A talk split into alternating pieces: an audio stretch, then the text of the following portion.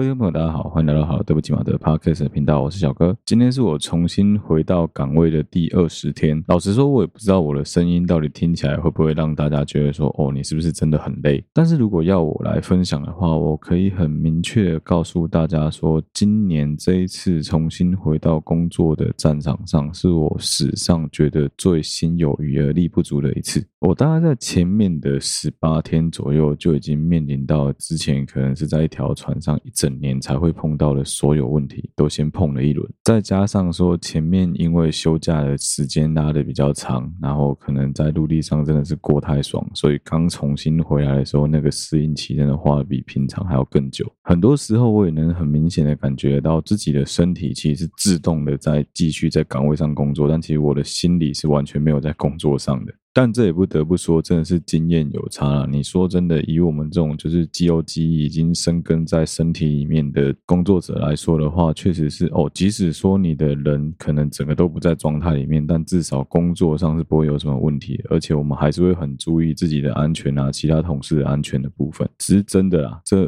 二十天有太多故事可以讲，但是需要花一点时间好好的整理跟消化。也许之后有机会会出一集跟大家聊一聊，也许就是等一下。我也不确定，也算是我自己有一点点低估了，说在船上工作会带给我的压力，跟那个整个工作环境上会导致我没有办法好好录音这件事情，对于频道的影响会有多大？就有一种很明显的早知如此，何必当初？那时候在饭店应该多录几集存档的感觉，你知道吗？现在基本上在你们听到这一集的时候，我们饭店的存档已经基本上是所剩无几了。只剩下威力事件爆发以前的大概三到四集的存档，一直没机会出。但那几集其实我一直很犹豫要不要出，也有可能你们已经听到其中一两集了。你要说那些内容无聊吗？其实我觉得也不会，但就会觉得有一点点哈，都已经拖这么久才出，会不会很不合时宜啊？讲到不合时宜，就必须要跟大家来聊一聊最近这几个礼拜所发生的所有时事，我们一起大家来把它补完。在这边工作，目前为止最大的好处就是。基本上几乎大概两天就有一天是有网络的状态，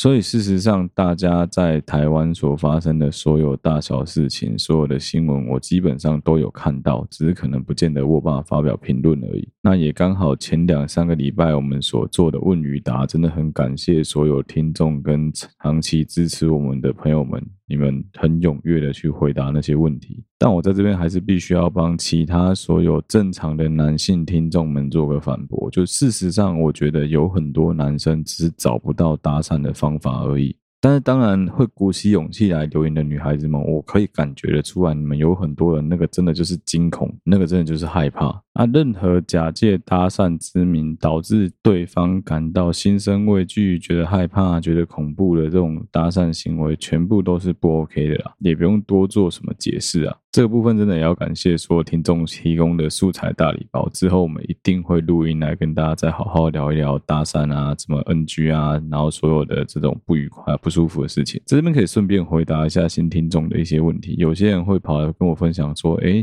小哥，你可以去追一下直男行为研究社。拜托，我怎么可能没有追？开什么玩笑？素材大礼包没有看，怎么可以？在这边录音的同时，就在刚刚前几秒钟，我老婆突然传讯息告诉我说，她跟她朋友两个人去一个在我老家附近的观光景点，突然间遇到了一个阿伯走过来跟他们讲说，能不能帮他们两个拍个照？老实说，我也真的不知道这样算不算是 NG 搭讪。我自己个人的话，我觉得可能还好，可能就是因为我老婆跟她朋友两个人都蛮正的，所以说，哎，人家想说，哎，你们两个蛮漂亮，想帮你们拍个照片。但是我相信站在一个漂亮女孩子或站在一个一般女孩子的立场，就会觉得说，哎呦，你干嘛没事要帮我拍照啊？不过我相信有更多人应该会觉得说他有问是已经算有礼貌的，因为我知道有蛮多人都遇过那种莫名其妙被人家偷拍的经验。我相信比起这种主动问你说能不能帮你拍张照片的人，偷拍的会让人觉得更恶心、更毛骨悚然。当然我不是说什么哦，你有问就比较了不起，没有没有这种事情。好了，扯远了。这一集其实我想花一点力气来跟大家聊一聊最近的两岸局势。老实说，以我目前的处境，不是非常适合在这个环境底下聊这个话题。但是因为我实在是太好奇，我实在太要太想讲了。就是最近困扰很多外国媒体，但对台湾人来说好像嗯还好啊的两岸局势的问题。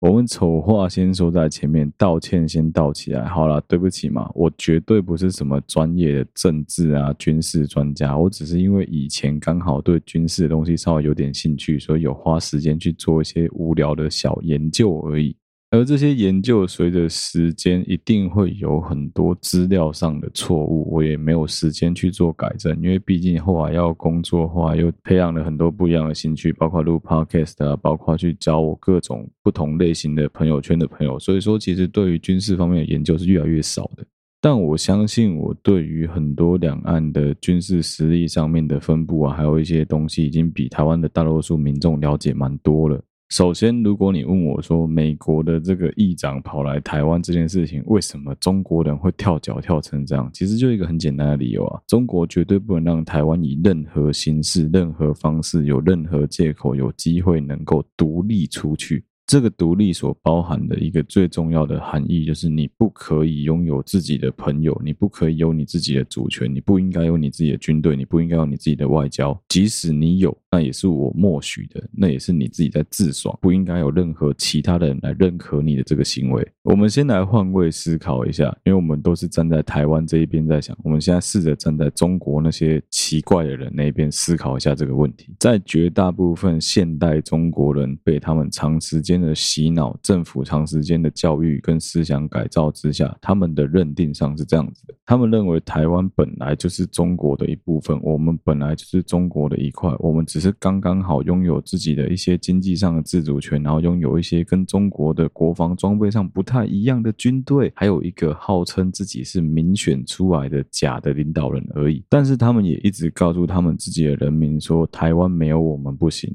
我们就是台湾的一部分，我们就是台湾的母亲，我们要保护好我们的小孩，不能被其他外来的那些外来政权，包括美国、包括日本、包括其他欧洲国家所影响，就很像是一个直升机父母一样。中国这个妈妈就是不放心台湾这个坏小孩，去交了周围这些坏邻居、坏朋友，她不希望你被他们带坏，就是这种感觉。尤其是这个邻居，敢手臂超粗、超有肌肉，而且整天在中国面前晃悠晃悠，在秀武器，而且还各各种找尽理由在找中国的麻烦。哎，不要有人听不出来我他妈在反串，干你娘！如果有人觉得我支持中国，那你真的是他妈的有病。简单来说就是这样子的时空背景底下，你想想看，如果你是中国政府，看到了你养出来的小朋友，你养出来的这个。超级强的小国家，经济实力不容小觑，而且拥有全世界一大股票晶片生产能力的这个国家，突然间从在国际上近囊卡近囊爬不上来的地位，突然摇身一变，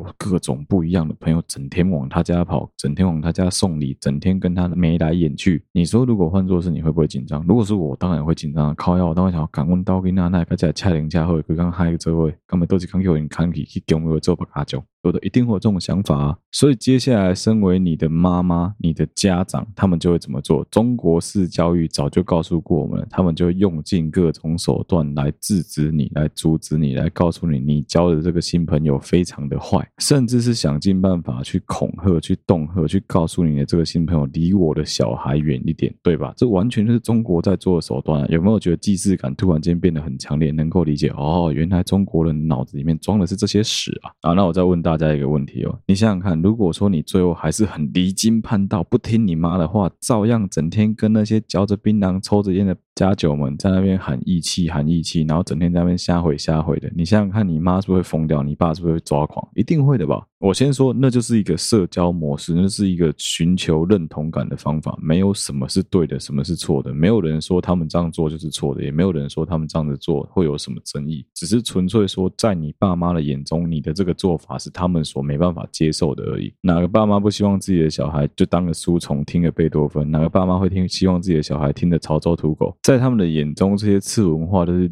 与他们所不容的、一样的道理，你台湾跑去跟美国这个坏八九当朋友，他们当然很抓狂啊！啊，你爸妈到最后发现说，哎呦，管不动你了，你真的是越来越不听话了。他们使出的杀手锏会是什么？第一步一定断零用钱嘛，对不对？断完零用钱呢，扁你几下嘛，扁你几下再不听话，呼你个七八掌还是不听话怎么办？把门锁起来，不让你出去嘛，就关起来啊！以前你进房间都可以把门关起来，都可以锁门，在里面做什么事情都没关系。从今天开始，你做所有事都要接受他们的监控，接受他们的掌控，所以门不准关。啊，原因也没有为什么，因为我是你爸，因为我是你妈，就这么简单。有没有觉得很暴力、很直接？有没有觉得跟我们现在跟对岸的处境一模一样？所以当那个时候裴洛西的军机决定要降落在台湾的当下，我其实就有一个感觉是啊，边狂明仔割票抽对起斗。也从那时候我就已经做好了心理准备，中国绝对会用尽所有的手段来反制，一定会，因为他们也很久没有好好秀肌肉了。再加上这阵子中国其实他们也要举行他们的不知道是十九大还二十大，简单说就是中南海那些王八蛋全部要聚在一起庆贺小熊维尼登基多久纪念。再加上他们的好榜样、好邻居俄罗斯大大怒侵乌克兰又老塞老成这样子，我跟你讲，你要跟我说什么哦，他会不会打台湾是绝对不可能的。但你要说他会不会完全没有表现，那也是绝对不可能的事情啊。裴洛西访问完台湾之后，宣告军演的前一个晚上，我人。就在厦门港，就在金门遥遥相望对面的厦门港。如果那一天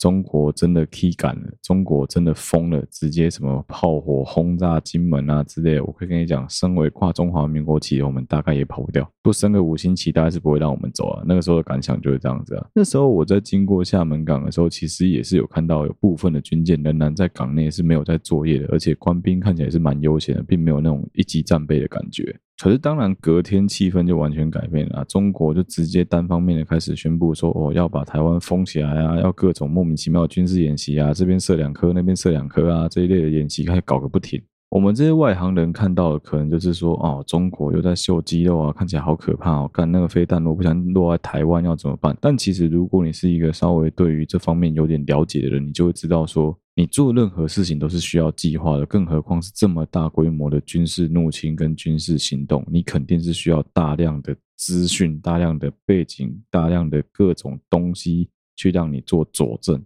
但是，一直缺乏最关键的就是什么实兵验证。你从来没有真正的把你的军队开到台湾的周围去过，你从来没有真正的去实验过封锁到底可不可行。我到底要花多久的时间？怎么样的潮流？怎么样的水温？怎么样的气候？我要花多久时间能够把台湾岛封起来？所以，当中国开始分阶段的把它不同架次、不同批次的军舰啊、飞机啊，开始想尽办法。去各种的闹你，飞过台湾海峡中线，绕到你的背后，绕台湾东部去，甚至是很近距离的离你台湾的港口超级近，在挑衅你的这些举动，其实都很简单，就他想验证你台湾到底有多少的预判跟示警。还有你所谓的我们的预警的能力，还有你的防卫的能力，到底能够到什么程度？所以，其实我觉得台湾军方做的很好的一点，就是我们一直疯狂的在收集他们各种这种拉出来的军舰啊、飞机的所有的数据，包括说他们的飞弹飞过我们台湾的领空，或者说飞到台湾基隆的外海，所有这些资料，我相信乐山雷达都不是白痴，一定有在收集这些军舰、军机、飞弹的射界、射高、空高。它的航程、它的距离，所有这些资料，平常你都不可能随便能够拿得到。甚至是它在通过台湾海峡，它在通过一些很强烈潮流、强烈海流的水域的时候，它的军舰能够到怎么样的操作程度，这些东西都是我们台军能够去做收集的。对不起，我道歉，我不该使用台军这个说辞，我应该说用我们台湾国防部。这个说法才正确，甚至包括日本，包括美国，你不要把他们都当白痴。基本上，只要你中国有任何这一方面踩来踩去的举动，别人都在趁机收集你的数据，就很像每次只要有美国军舰绕行过台湾海峡周围的水你都能够听说疑似有中国潜艇跟在附近，是一样的道理。因为其实那就是一个 open sea 啊，大家都能够看得到你人在哪里，你从哪里开出去，大家都有资讯，好不好？只是说有没有分享，有没有公开而已。所以你要说中国这一次大败拜式的在台湾把你整个台湾岛围起来，然后在那边瞎鸡巴搞，你要说真的有围到哦，干导致台湾经济瘫痪吗？经济被封锁吗？也没有啊。你去看 AIS 的轨迹就知道了。各大航商紧张的只是警告所有的他们自己拥有的自有船或是租船，所有船队的船舶不要开进演习区，但没有告诉你不要来台湾。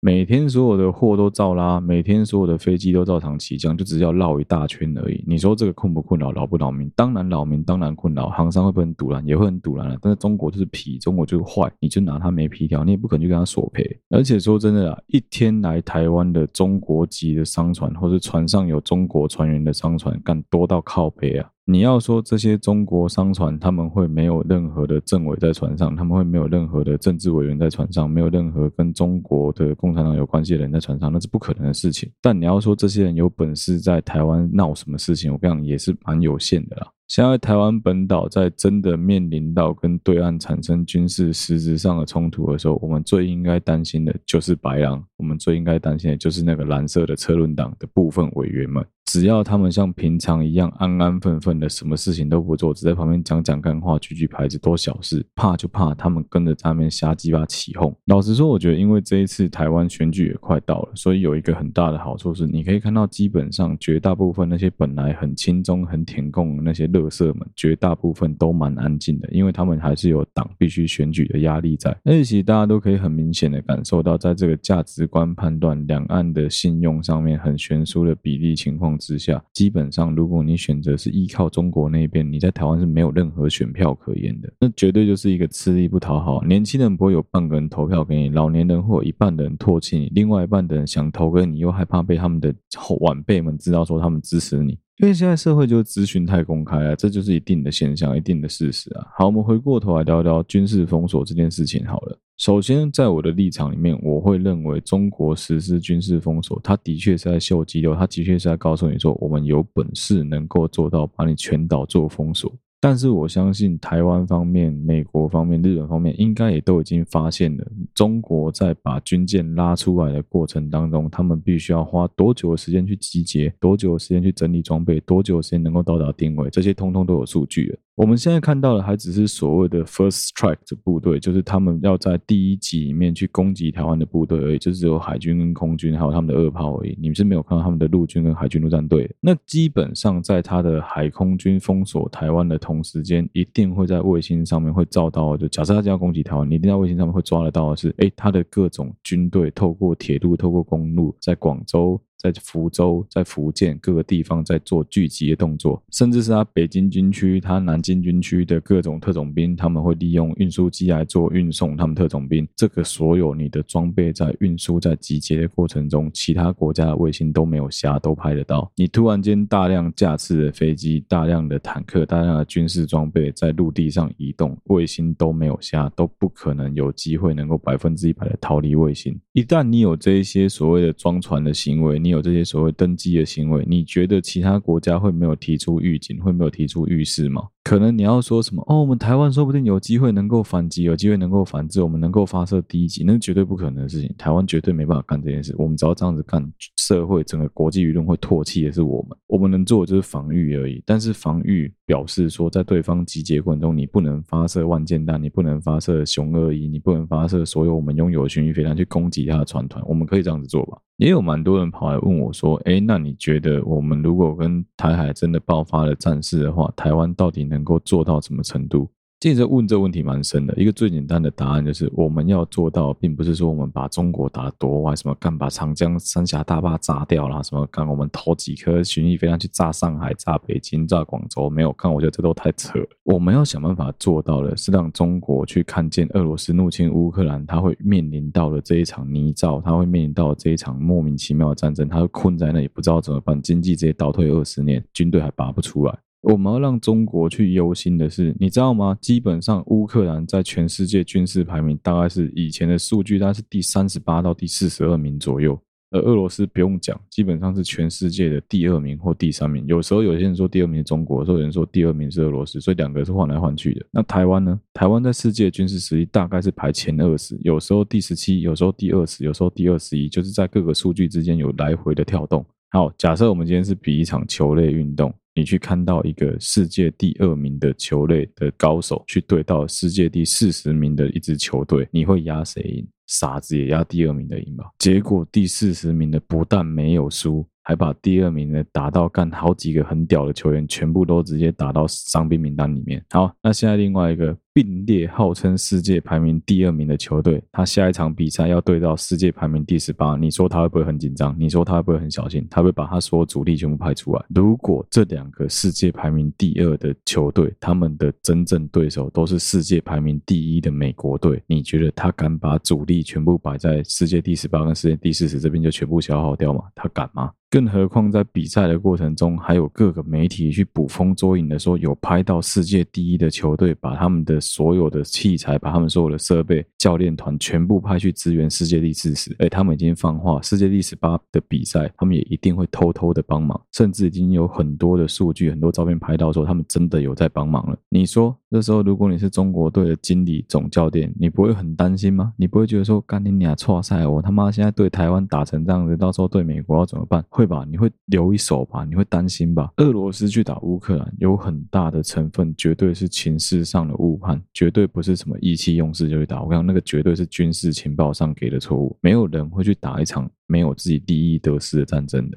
你就这样想就好了。现在欧洲各国在那边突然间各种帮乌克兰，之前有很多小国家被周围的其他小国家入侵的时候，有多少这些国家有跳出来给武器？没有半个。为什么没有半个？很简单，因为他们觉得跟这些国家并没有任何的利益关系啊，没有任何利益挂钩。没事干嘛要帮你？我帮你我没有好处。但乌克兰不一样啊，干乌克兰就在他们欧洲的东边，只要乌克兰丢了，那俄罗斯是有任何的借口，一个不小心就跟当年一样，干往波兰打，往捷克斯洛伐克打，再打就打进德国了。一样的道理，中国今天如果说突然强调跑来打台湾的话，你确定他会仅止于台湾就罢手吗？你觉得他最终最 final 的野心是哦，我这个第二名只要干掉第十八名我就满足了吗？不可能啊！我跟你讲，人都是贪心的啦，他能够趁机干到第十八名，然后再去把什么哦第八名的日本、第十名的南韩也吃下来干，他绝对开心到死啊！台湾的军事实力在这个世界上的排名，我们在很久的集数其实就已经有聊过了。台湾是一个很倒霉的地方，为什么说倒霉？我们是处在那种干球队分组里面 A 组死亡之组里面，我们周围有军事实力超猛的中国，有军事实力超强日本，还有一个跟着在后面也很猛的韩国，旁边再远一点点就是世界第一了。所以我们的比较级一直都比人家来的更高，就会一直有人在那边嘴台湾的军队说啊干，你看我们那个装备有多落后，多陈旧，而是。事实上，台湾的军事实力在世界上排名是算蛮前段的，没有到很顶，但至少是前标了。当然，你要讲说什么军队的可抗性啊、抗压性啊、对抗能力啊，可能我们真的不知道，因为台湾人已经可能妈的有几十年没有发生过在本岛的战争了，我们真的不知道。但是你要说台湾在真的被中国入侵的时候会是失败主义作祟，我也觉得不至于。你知道为什么吗？从这一次被封锁事件就看得出来，大部分的台湾人对于中国这个搞事的行为是很嗤之以鼻，也是很不当一回事的。我们并没有因为中国的这个此番作为，就导致说哦经济大崩盘啊，一堆台湾人又开始他妈要移民到哪里移民到哪里，或者是说很多失败主义者开始说哦我们干脆投降算了，也没有，只有一个垃圾车轮党的某一些低能儿还想要趁机去跟。中国做一些莫名其妙的谈判之类的行为，就会让人家觉得说，干你真的是他妈的不想选了。之前也有很多人会问说，啊，台湾这样子要撑多久，美国才会来帮忙？另外一派失败主义的人就讲，你卖拱啊，逼狗不可能来帮你啊，一派你就震惊也不会好啊。哦，真的是这样子吗？你看看乌克兰好不好？乌克兰撑住了，美国有没帮忙？但海马斯火箭各种运过去啊，怎么会没有帮忙？以前在美苏冷战期间，美国人最爱打的战争叫代理人之间的战争，就很像是南越跟北越、南韩跟北韩，就是背后的实力是其实是苏联对美国两边在做实力展现一样的道理。但在苏联瓦解之后，美国人的做法变得更加的王八蛋。很简单啊，他的做法就是我派我的代理人去恶心你。你看，当年第一个入侵阿富汗失败的国家是谁？是俄罗斯啊。谁在背后搞鬼？谁在背后教那些阿富汗的神学士们使用 RPG？是美国。美国这个世界公认的第一名，是无时无刻在想尽各种办法拖垮第二名、第三名啊。你看，现在他顺顺利利把俄罗斯搞下去了，基本上俄罗斯既必须要在世界地位上面，可能当流氓当二十年、三十年的时间了。同为世界排名第二的中国，如果你真的傻傻的像想要步入像俄罗斯一样的后尘，我觉得那真的、真的、真的很笨。美国没有讲错啊，你看他对乌克兰也是这样子啊。美国本土不能承认，也不能接受派美国的军人去帮国外的其他外国人打不属于美国的战争。但是同理可证，美国人也从来没有说过我不给装备，我不给军援，我不给任何的资源跟知识来帮助他打赢这场战争，甚至是守下来。假设今天是打棒球好了，干美国人就是很作弊啊！他妈摆三个投手，摆四个捕手，每个外野内野加起来守备的人可能有五十个人啊。那他也一样啊，在你中国跟台湾对打，俄罗斯跟乌克兰对打的时候，可能乌克兰原本他妈的超级绕赛，全部他妈连棒球怎么用都棒球怎么丢都不知道，他突然间帮你装自瞄装置，教你怎么丢球，教你怎么投球，教你怎么把球打出去，看他是不是局面就完全不同了。美国也不傻，他一直都在评估形势，一旦他今天发现说，哎，其实他们是有能力能够帮助你反制，帮助你反击，你觉得他们会不会全力去做吗？你要说美国会不会直接跟中国开战？我跟你讲，几率是微乎其微，基本上几乎不可能。但美国有没有可能借其他人之手来毁掉他的？这个真正的头号大敌，我跟你讲是非常非常有可能的。尤其今天他的这一个可能的潜在小弟，非常的听话，非常的爱美国的情况下，我跟你讲，他会更愿意去帮助你对抗你所谓的真正的敌人。两个国家在军事冲突上面，除了所谓的热战之外，还有很多部分是资讯战、冷战，甚至是经济战。那个比的，真的就是长期的消耗，还有你各方面的损耗能够撑到什么程度？你看乌克兰，基本上以经济实力来说，在世界上是排比较中段班的，他都有本事跟在世界上排前段。前中段的俄罗斯撑这么久了，更何况是跟中国之间还隔着台湾海峡的台湾，你拜托他的所有军队要过来，必须要搭飞机，必须要坐船才有办法过来。你以为他有办法直接坦克就开过来吗？那是不可能的事情。有些人会在嘴小说什么啊，赶那个演习有够扰民的啊，那演习不知道演啥小。你看我在饭店隔离的时候，万安演习过没多久，林雅直接派上用场，中国真的在你头上丢个两颗飞弹。在嘴吗？在嘴吗？啊，不是很会臭，不是很会嘴，我是觉得这些事情都很扰民。我跟你讲，真的碰到你就知道了。你去问四年前、三年前的乌克兰人，有谁会想得到？就这样子，他妈的，俄罗斯真的跑来入侵基辅，真的跑来打整个克里米亚，有谁想得到？大家都把觉得你俩普丁公公娘娘，他有跟人家爬呀？你看就这样子打起来了，就是这样啊。所以，我们台湾要做的是，你真的必须要做到的是，你得担心你的这个邻居怪怪的，但是不表示说你必须要每天出门都提心吊胆的。我就举一个很不对称的例子好了，我们台湾是一个相对比较高级的社区，虽然说可能公寓也已经不年轻了。但至少我们平常都有门禁、有警卫、有管理。我们的对面住着的是一个废弃的饭店，改装的各种莫名其妙的套房，里面出了名的就是几乎每一个礼拜都会有小飞侠往下面掉。每天都有很多人在里面吸毒嗑药，各种莫名其妙，各工也都躲在里面，甚至底下还经营了各种莫名其妙地下室式的那种酒廊、酒店。你会不会担心？你的小孩每天晚上经过那边，可能会发生什么意外？会吧？你也会担心这些神经病、这些疯子，有一天突然间闯进我们的社区，干来来我们社区绑架小孩，来我们的社区。把谁莫名其妙毒打一顿，甚至是醉汉跑进我们社区尿尿，会你会担心这些事情吧？哎，结果今天管委会居然有人投了一个临时动议，说他觉得花太多钱在保全上面了，我们是不是应该裁撤一些保全人员？夜班太辛苦了，我们夜班应该改成无人全自动化，就不要有人经营，不要有人值班了。你觉得听起来合适吗？合理吗？我们没有要你去加强你的防卫，去加强你的什么监视系统啊，去多排几班的保全巡逻，但你至少不要把这些最低配置的人员撤掉吧。好，那今天假设的情况是我们已经知道说，哦，对面的那些大楼里面有一些住户对跟我们这边的住户起了一些口角，有可能会跟我们这边的住户造成直接的人身安全上的危害了。你会？不想说去跟警察局要求在这边多设几个千寻点，请他们的人拜托帮个忙，这几个礼拜辛苦一下，多巡逻几班吗？不会吗？你应该也会这样子想吧？我就这样说啊，如果这个社区今天刚好住着一个很重要的大人物的话，都不用讲。假设总统、副总统住里面的话，干特勤就直接进驻了，怎么可能会放着让对面社区这样瞎鸡巴搞？再过一阵警政署去扫荡了，怎么可能让对面那个社区有机会能够活下来？一样的道理啊，你明明就知道你对面那个邻居怪怪的，对，那一群人都有点奇怪，整天说我们是他们的一部分，你还不想说哦，我们必须要保留一点实力来，万一有一天对方对你怎么样的时候，我们能够反击。你明明就知道那些区域是闲闭设施，但是你也不会想说要如何让它看起来不要这么闲闭，或者是我们自己要如何做到自保都没有，你就想说啊，我给你拿一边啊，哎，我给你拿，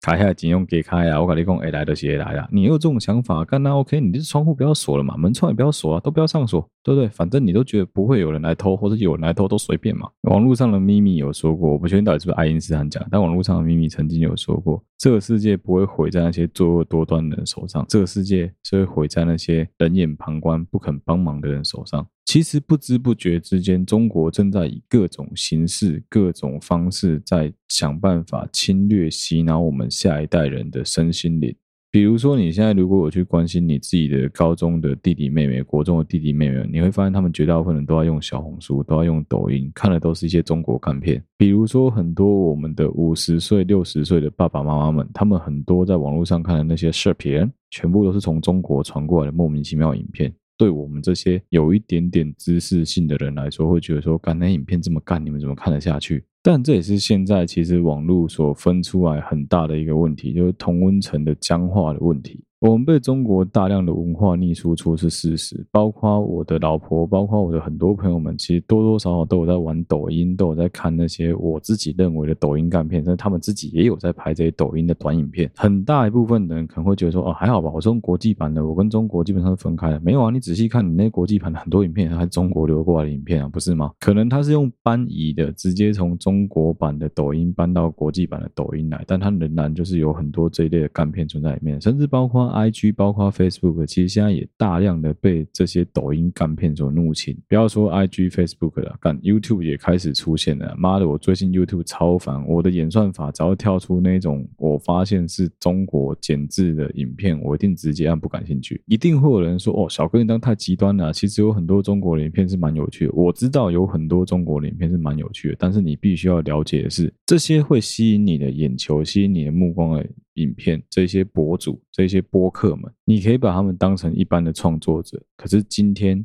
一旦台湾发生了任何跟对岸的军事冲突的时候，这些人、这些博主、播客们，他们的频道就是只属于中共官方最好的宣传题材跟频道，还有媒介。他只要利用大量的假消息、假新闻来告诉你说：“哦，其实你们台湾人怎么样怎么样，你应该早点投降，你们根本没有任何机会。”只要讲这种各种弥漫的失败主义的言论，一定会有五趴、八趴、十趴的人慢慢的相信他们的这些东西，最后你就会失败。不是所有人的是非价值判断能力都跟。很多我们世俗人一样高，有很多人其实他对于这些东西的真假是没有办法判断。你去网络上查一个关键字就知道了。川普跟希拉蕊大选的过程中，你去查希拉蕊、黑人、脸书社团、外星人，就一连串的关键字。你可以去看一下俄罗斯的媒体是怎么去操作整场川普跟希拉蕊的选举的，其实非常非常有趣。我就简单讲那个故事就好。简单来说，当年希拉蕊跟川普在竞选的过程当中，有一群。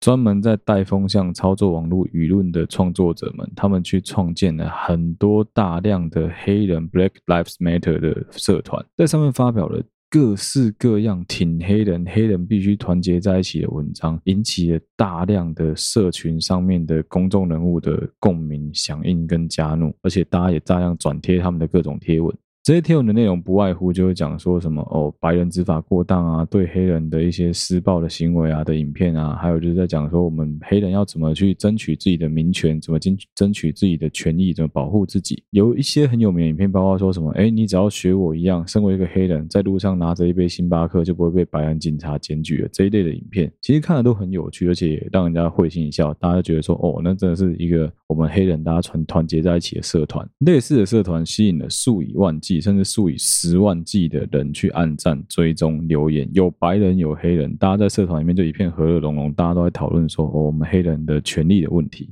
甚至里面也会开始出现一些生活上的影音短片，来跟大家讲一些什么哦，简单的健康常识啊，甚至是说，哎，生活上面的一些小知识。整个社团看起来竟一点破绽、一点问题都没有。你可以把它想象成黑人版的爆料公社的那种感觉，基本上就里面大家都是和乐融融的，然后好好的讨论事情，看起来媒体也会转发他的贴文。结果在川普对希拉蕊的选战之中呢，这些社团开始不约而同地发布了相同的文章，来攻击希拉蕊的竞选团队里面的诸多成员，包括希拉蕊个人曾经讲过的各种攻击黑人的言论。内容简单的就是讲到说，他们对于黑人的民权有多么的不重视啊，甚至是什么捏造了各种文章来讲说，哎，其实他们的这个团队就是一群非常反黑人的团体。他没有去只字去提到说川普的事情，完全没有，他也没有告诉你你就必须要选川普，都没有，他就只有告诉你说希拉里有多不好。印象中，直到了大选之前吧，这一些黑人的社团里面突然间一起出现了一篇文章，那篇文章是在讲说他们怀疑希拉里有可能是外星人，听起来很扯吧？干，我告诉你说，你们的美国总统候选人有可能会是外星人，妈智障才会相信吧？你知道有多少人转发那一篇贴文吗？包括我们的肯爷肯伊威斯特也有转发那一篇贴文，你就知道这些恐怖的社团力量有多强了。这一类的僵尸社团在台湾的经营其实都没有到非常非常的成功，有一个原因是因为他们很快就会被看破手脚，而且可能因为经费不够多，可能因为这一些帮忙经营的人他们的脑子没有运转的这么快，他们对于社群的理解度也不够高，所以事实上绝大部分的这一类社团最后经营都是失败的。其实现在在 IG、在 Facebook 里面有一类的社团，你可以去看。我自己也有加，就什么叉叉叉公主语录，或什么什么什么经典卡通人物语录，或是某一个艺人的语录。这一类的社团有一个共通性，就是他们所破的这些什么经典语录，都是他们自己从其他经典语录里面去复制贴上之后 P 图上去的。啊，这些图片、照片，我可以百分之一百跟你肯定，他们也绝对没有取得授权就直接发出来。啊，你说他有没有想要盈利？看起来是没有，但就是会吸引很大量喜欢这一个贴图、喜欢这个 IP 的人去按赞、去分享、去留言，甚至包括一些专门转贴中国干片、中国干民音，或者是说。国际上的迷音的一些社团粉专也是最近突然很流行的，某一些动物型的粉专迷音也一样。我一开始都看不懂这些社团的就是终极目的到底是什么，因为其实他们很快速就能累积到十几万、二十几万的追踪数，每篇贴文的触及率也都超级高。那我后来发现，这些社团、这些迷音、这些什么呃，给你一些笑话的这种社团，到最后几乎都会走向同一步，他会开始办抽奖。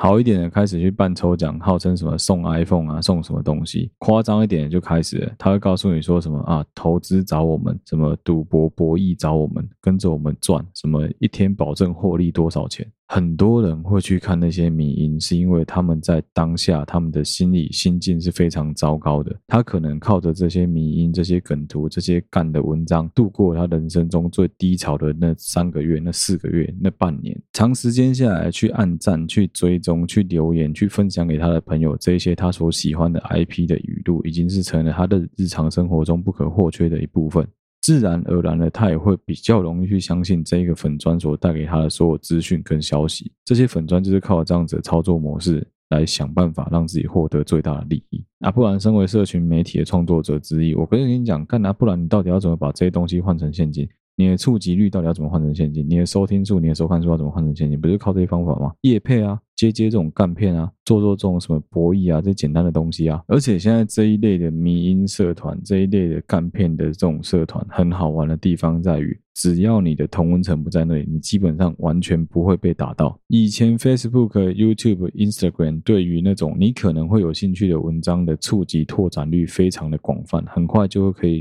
病毒式的扩散到很多其实根本对这些东西没有兴趣的人身上。但最近这几年，他们对于大数据的收集有了很大。信心之后，这些广告、这些社团会越来越精准的，能够投放在对这些东西真的会有兴趣的人身上。男生可能喜欢看大奶，他就各种推荐你各种正妹、正能量、矮子相关的东西；女生可能喜欢看动物的迷因，可能喜欢看什么公主语录之类的，还有各种推荐你相关的频道。男生的 YouTube 绝对不会出现 Gina，绝对不会出现那些美妆频道，不会出现那些试用保养品的频道，也不会出现像莫阳子这一类的讲什么呃纯白啊这一类的东西的，不会吧？完全不会。女生的频道绝对不会出现小狮汽车，绝对不会出现三五线上赏屋，绝对不会出现一些很男生、很阳刚的东西，很正常。为什么？因为那些东西就是在你的同温层以外的影片，在你的同温层以外的社群啊。我的同温层里面没有多少人在看的放火小玉尊他们的东西，基本上说不定对于有在看他们东西的人来说，就觉得这些东西很正常啊。以前台湾最早破百万订阅的阿神，有多少女孩子听过阿神是谁？很正常啊，干，因为他就是做。Minecraft，他就是做电玩的东西的，你不会有兴趣，就不会打到你这里。偶尔去帮你的家人，偶尔去帮你的家长们，帮你的小弟小妹们，帮你的儿女们，稍微去瞄一下他们的订阅到底有什么奇怪的东西，其实蛮重要的。当然这是需要花时间去沟通的，说不定人家觉得那些东西就很好看、很干啊，就觉得很疗愈、很舒压。但你有时候必须要提醒他们的是，那些内容农场所产生出来的内容有很多，那些创作都是可能跟社会价值所不一样的。不要等到哪一天突然间，哎，我们的某一个总统候选人在选举的过程中，突然间有大量的新闻开始炒说，哎，说不定他是外星人呢的时候，我们才反省说，哇靠，原来我们也被这一类的网站入侵了。社群媒体是一个大家交流非常好的平台，包括说，我觉得其实有很多的影片。你像呃，可能我对于打劫很不擅长，我可以去看一些神劫的影片；我对于露营的东西很向往，我可以去看一些露营相关的频道；我对于车子很想了解，去看一些汽车相关的东西。这些平台的出发点绝对都是很中立的，它是没有任何的立场的。但是，当你今天假设你今天来听我好了，对不起嘛，Podcast 频道之后，你可能就会对于某一些价值观、行为、思想上的想法跟我越来越接近，或跟我越来越背离。你可能有一天会开始去思考说，哎，其实我曾经跟大家讲过这些东西，说不定这些东西有可能是广告，有可能是假的，这些消息有可能需要花点时间去证实。但是另外也有可能你会想说，啊，刚才跟我都 gay 啊，你俩小哥讲的都我被抓，说不定他讲的全部都是胡乱的，也有可能啊。当然会这样子啊！好，总之这一集花了一点时间跟大家聊一些我觉得最近发生的时事，我自己的感想，再加上说前一阵其实我就一直有在注意各种社群上面最近的操控越来越频繁了。真的还是要提醒大家，在网络上看一些影片啊，看一些文章的时候，稍微去思考一下，你觉得高不可能啊？当你觉得不可能的时候，你就要去思考说，那为什么这些人要把这些东西放在网络上？你为什么会让你看到？比较好的做法就是跟我一样，如果 YouTube 看到你不想看到的东西，或你已经跳出来，你可以直接按你不喜欢，直接就按，就这样，我不想再看到相关内容。这样子基本上演算法会希望达到最适合你的广告，所以他就会把那些内容想办法删掉。就很像古阿莫当年开始做这种，诶，三十秒、十五秒把一部电影讲完的东西之后，现在中国是各种大家全部都在学他做一样的事情，因为这就是会有流量啊。而只要你讲的够有趣，只要你讲的够干，你只要去抄袭人家的做法，抄袭人家成功的 pattern，那个都是有机会能够让你翻红的。好，今天这一集的内容就到这边啊，感谢大家的收听啊。这一集开头没办法念感谢名单，是因为我没有网络，没有办法去看大家的感谢内容，也没办法看到大家的 ID 啊。另外，就是这一集可能还是要拜托像帮我们好好的搜一下那个背后的杂音，我相信这一集杂音也超级大。好了，感谢大家收听，好，对不起嘛的 Podcast 频道，我是小哥。如果你喜欢我们的内容的话，欢迎到我们的 Facebook 粉丝团或是 Instagram 的粉丝专页上面去按赞追踪，有任何最新消息都在上面发布。如果你对我们的节目有任何的指教，有任何的意见，或是你有任何的东西想投稿给我们的话，都欢迎你透过我们的 Instagram 的粉丝专业去私讯我们的小盒子。有时候是我，有时候是我老婆，有时候是其他的小编们，他们看到就会帮忙做回复。好了，再次感谢大家收听，好，对不起，我的 Podcast 频道，我是小哥，我们下期再见啦，拜拜。